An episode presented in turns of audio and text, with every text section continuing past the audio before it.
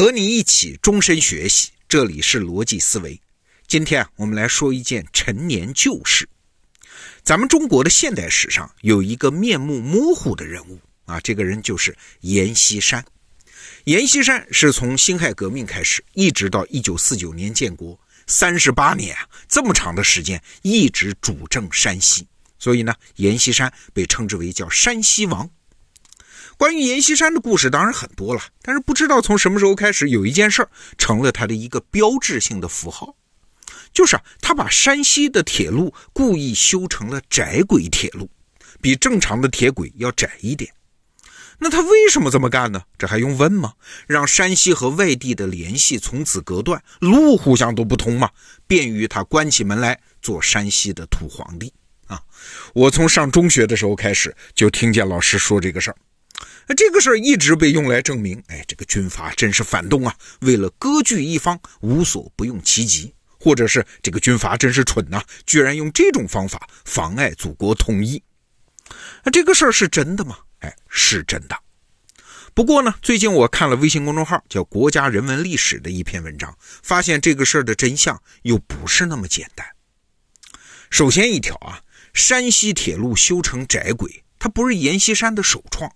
当年法国人在山西修第一条铁路，就是正太铁路，就是从河北的正定到太原的这条铁路，它就是窄轨的。那是一九零三年的事儿，为啥呢？反正当时法国人给出来的理由就是地势险阻嘛，工程艰巨嘛，你们要修正常的宽轨铁路也行，再追加一亿法郎的造价。那当时清政府一听就吓尿了哈，要加钱，算了，你爱修成啥样修成啥样吧。那你想，这是一九零三年，阎锡山还在日本留学嘞，所以山西境内的第一条窄轨铁路和阎锡山是没有一毛钱关系的。那到了辛亥革命之后，阎锡山回来主政山西，咱们得公正的说啊，阎锡山对于当时山西的经济建设那是有很大功劳的。至于他的主观目的是为了自己当军阀割据，还是为了山西父老，这就各说各的理了，我们在此不做评判。总之，他是致力于山西的经济建设，其中很重要的一项就是修铁路。刚才我们说的第一条铁路叫正太铁路，是东西向的横的一条。那阎锡山呢，决定要修一条纵向的南北向的铁路，也就是从山西的大同一直到南边的蒲州，这叫同蒲铁路。那应该怎么修呢？啊，修成窄轨的还是宽轨的呢？当时南京中央政府铁道部的想法很简单，要修你就修一条标准的宽轨轨道铁路，也就是标准的1.435米宽的铁路。理由很简单，要是还按你们山西原有的铁路的窄轨方式修，不仅现在修成了运输力量小，而且将来经济发展了还要改建成标准轨道，何必折腾呢？不如一次到位。但是阎锡山的想法不一样。他是比较来比较去，最后决定要修窄轨的。他的理由是这样的：下面我念的这段话啊，是阎锡山的原话。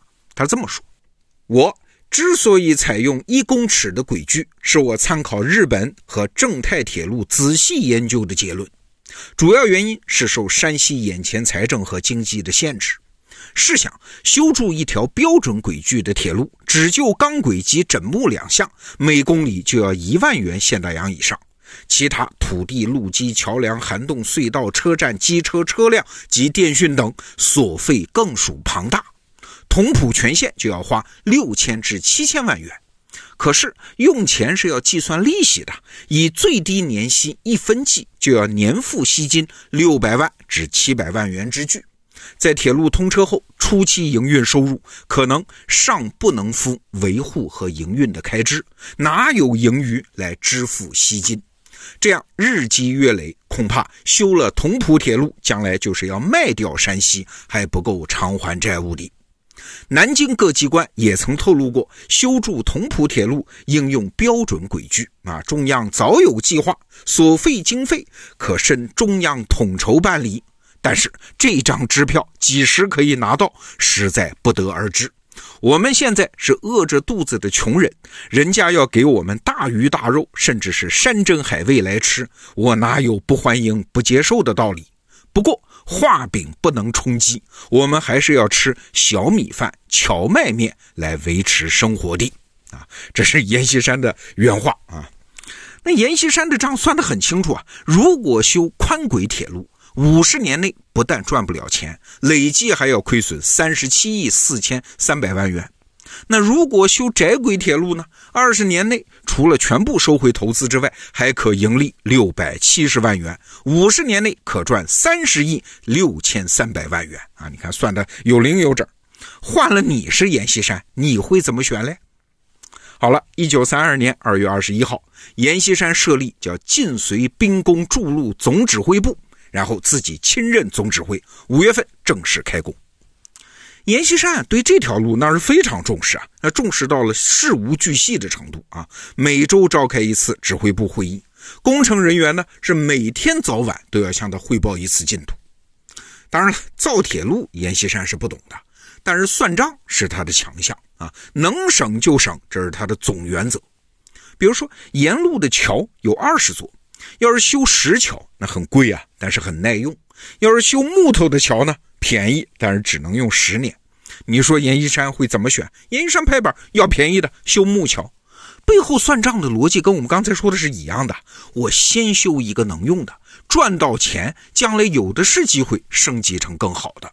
而不是先干一个更好的，欠一屁股债，永远留下一个烂摊子啊！这个思路在同蒲县的修筑当中贯穿始终。比如说修铁路是要用枕木的，但是山西的木材少啊，怎么办？就用水泥枕木。但是山西又不产水泥，要从河北唐山买进啊！阎锡山就不舍得嘛，一扒拉算盘，说还不如自己干脆建一个水泥厂。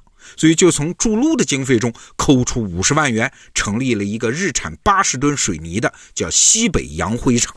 还有，你建了铁路，总得有火车吧？用什么样的火车？难道买新的吗？哎，买什么新的？翻修旧的棚子车，车上还要什么暖气啊？乘客上车多穿点就行了。要什么正经座位，就先拿木板凳凑合着。什么信号设施、道闸启动这些洋设备，能用国产的就用国产的，实在没有，想办法手动操作啊。像火车站这样的设施，那也是因陋就简啊。大站也是砖瓦平房，候车室只有几十平方米；要是小站呢，更是砖瓦小房，候车室只有十几平方米，甚至是几平方米。有的地方通车了啊，连卖票的票房都没有。没关系啊，就近租一个民房来卖票啊。总之就是尽快挣钱，尽快盈利，尽快收回成本。建成一段立即营业啊！铁路当月修通，当月就营业，而且客货兼运，不放空车。一九三四年七月一号，太原到介休的一段铁路修通之后，立即投入运营。当年运送旅客七点六万人，货物五点七万吨。第二年，一九三五年，原平到临汾段修通了，运送旅客二十七万五千人，货物四十三点五万吨。哎，这一年整个铁路营业额就达到了一百七十八万元，纯盈利一百一十六万元。那说到这儿，你也别以为阎锡山就会省钱啊，会算账不是会省钱，而是该花的一定要花。比如说，他对于工程技术人员，那是给高工资的。当时工程师的月薪一般是开到了四百到五百块大洋，这什么概念？当时山西一个省长或者是军长的月薪也不过是八百块现大洋啊，省里的厅长也就是四百块现大洋，工程师的工资就是这个水准。所以这条铁路非常简陋，但是并不是豆腐渣工程。呃，同蒲铁路修成之后，一算账是非常惊人的。对比一下啊，当时修的江南铁路。每公里造价将近四万块现大洋，那浙赣铁路呢？每公里的造价是七万多块大洋，而同蒲铁路每公里造价只有一点八七万块大洋。而且阎锡山是既没有外国借款，也没有国民政府拨款，仅靠本省之力就完成了这项浩大工程。所以啊，国民党的中央政府也不得不称赞啊，说这条路修起来费用之简，修筑速度之快，实为世界各国铁路史上未有之记录啊。那说到这儿，我们再回头看今天咱们一开始讲的那个观点啊，说阎锡山修窄轨铁路是为了隔断山西和外界的联系，你就知道这个观点它不成立呀。阎锡山的逻辑是非常一致的，他就是为了省钱，就是为了在限制性条件下先把事儿做成，就这么简单。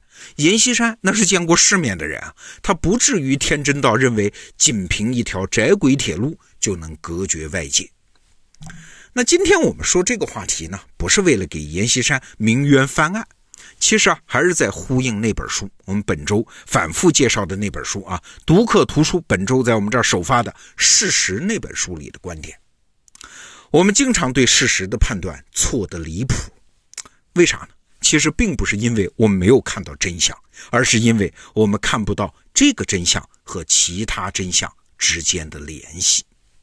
好，《事实》这本书的金牌版电子书，今天在咱们得到 APP 是最后一天特价了，明天起就要恢复原价，建议你不要错过。好，明天是周末，咱们罗胖精选，再见。